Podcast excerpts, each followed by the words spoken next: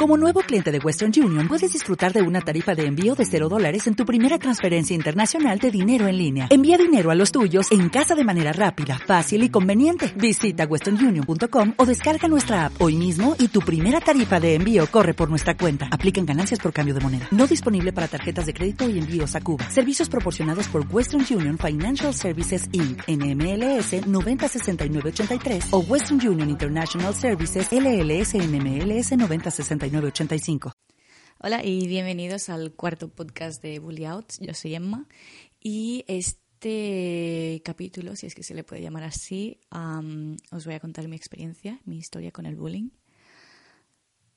Todo empezó en sexto de primaria, pero yo no le daba mucha importancia porque yo decía, bueno, sí, hay, algunos amigos que me hacen caso, sí que veía que como que cada vez más gente como que se iba alejando de mí, pero sí que tenía algunos aún ahí, digo, no, no, o sea, no le daba importancia. Pero llegó el viaje de, de estudios de sexto de primaria y de repente pues yo me empecé a sentir fatal porque había una chica que, que no sé por qué, pero iba en contra mía y logró poner a todo el mundo en mi contra. Incluso recuerdo que porque era, estábamos como en una casa rural eh, y los baños estaban como separados de la casa y las habitaciones. Había tres habitaciones, una mixta, una de chicos y una de chicas. Y, yo recuerdo que yo me iba hacia el baño y estaban todos, todos, todos en como por un campo que había al lado y me vieron y todos empezaron a gritarme que se acoplada, no sé, unas cosas que, que yo ya desconecté los oídos, sinceramente, y, me fui corriendo al final al baño, pero para llorar. y me empezaron a seguir.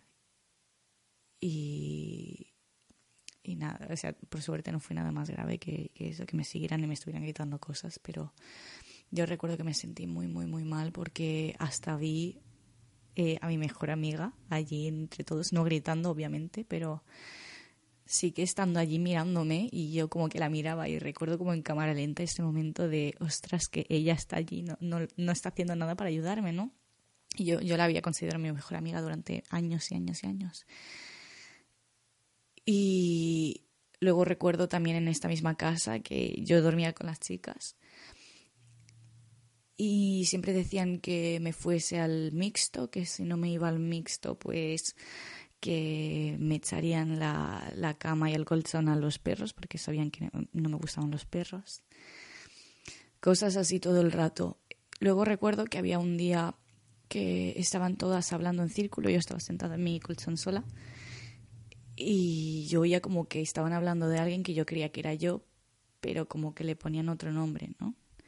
Entonces yo me levanté y dije, a ver si vais a hablar de mí, al menos utilizad mi nombre, ¿no?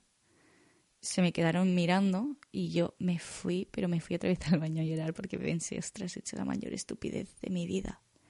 Y realmente lo he pensado, digo, ¿por qué he hecho esto, no? luego llegó el instituto todo el mundo hablando del viaje de estudios, yo, yo realmente prefería pues ignorarlo un poco, mi madre siempre enseñando las fotos, ¿no? Y yo, yo ni las quería ver porque recordaba lo mal que lo pasé. Y nada, llegó el instituto, la chica esta me empezó a dejar en paz, pero llegaron dos nuevos integrantes a, la historia que eran como los iniciadores de todos y no sé, volvían a llamarme acoplada. Tal vez yo estaba en clase de plástica tranquilamente, me venían, se ponían a saltar a mi lado y me decían, Emma, eres una rana, eres una rana.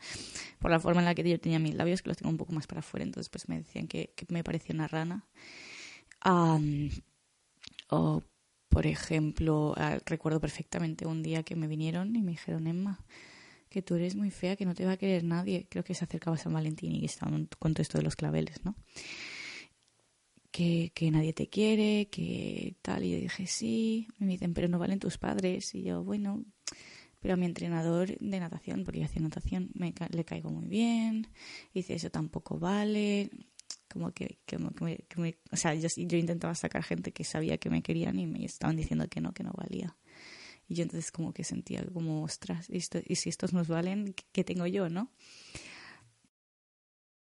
Recuerdo que, que, los profesores no tenían mucha idea de, de, lo que estaba pensando y lo que estaba pasando. Pero me suena que había una chica que se fue a mi profesor de matemáticas y, le dijo algo. Eh, es muy raro porque lo recuerdo muy vagamente. Porque esa chica como que nunca había hablado mucho conmigo. No era una chica que, que hablase mucho con la gente y menos conmigo, ¿no? Y entonces yo dije, ostras, ¿por qué ha hecho esto, sabes? Y en ese momento pues también me sentía súper tonta porque era como, jo, ahora necesito ayuda de profes, ¿no? Y, y nada, y la cosa siguió pues en las otras clases, por ejemplo, en una clase de inglés, porque yo en ese entonces empezaba a cantar en público y todo, y a colgar vídeos en YouTube. Y estos dos chicos pues vinieron a mí y me dijeron, Emma, va, canta, canta. Y yo decía, no, no, porque yo en el fondo sabía como que era, era de broma, ¿no? Que como que se querían reír o algo. Pero al final, después de tanta insistencia, pues yo cedí y me puse a cantar, pero como que um, con un poco de vergüenza, ¿no? Porque veía, veía sus reacciones y era como, ajá. No sé, eran un poco tal. Eh, al final, hay que decir que, que, los años fueron pasando, la gente fue madurando, eso ayudó muchísimo. Y, poco a poco, pues eso se me fue pasando, ¿no? las situaciones se fueron apagando y tal. Y recuerdo, porque yo, claro, tenía todas estas memorias en, en, mi mente y todo este, este pasado que no se me iba de la mente, no se me iba de la mente y aún hoy en día sigue sin irseme de la mente. Que sigo pensando en, ostras, no me voy a ir con esta gente porque van a decir que soy una acoplada o, ostras, voy a intentar preocuparme en cómo tengo mi cara para no parecer una rana.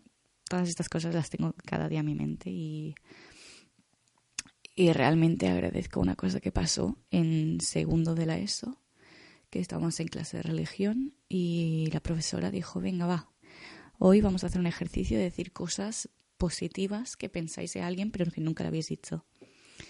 Y una de las primeras personas que, que levantó la mano era una chica que era bastante del lado popular, que podemos decir. Y ella me miró y yo pensando, ¿por qué me mira esta, no? porque era una de las chicas que había estado en mi viaje de estudios. Entonces digo, no, no me cuadra. Me mira y dice, Emma, es que nunca te lo he dicho, pero recuerdo aquel día en el viaje de estudios en el que tú dijiste que, tú dijiste que, que usáramos tu nombre cuando hablábamos mal de ti. Y recuerdo que en ese momento pensé que eras de las personas más valientes que había conocido en mi vida. Y ese fue un momento que a mí me, me, me sorprendió muchísimo porque era como que se me rompió el mito, ¿no? O sea, yo siempre había pensado que había sido un momento súper tonto, súper vergonzoso de qué he hecho ahora con mi vida. Pero al parecer tuvo otro impacto en la gente, pero que como no me lo contaron, pues yo no lo sabía.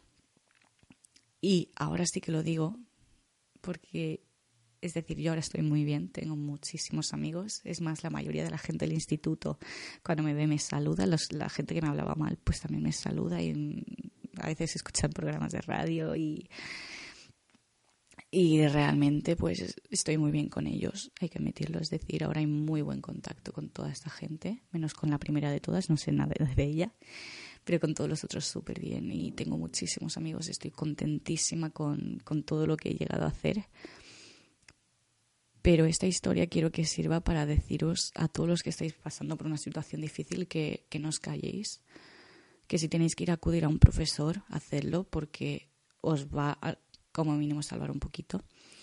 Que, que no tengáis miedo de decir las cosas. Si realmente pensáis algo, decidlo. Porque por muy tonto que podáis pensar que es, puede que los otros digan, ostras, tiene razón, ¿no?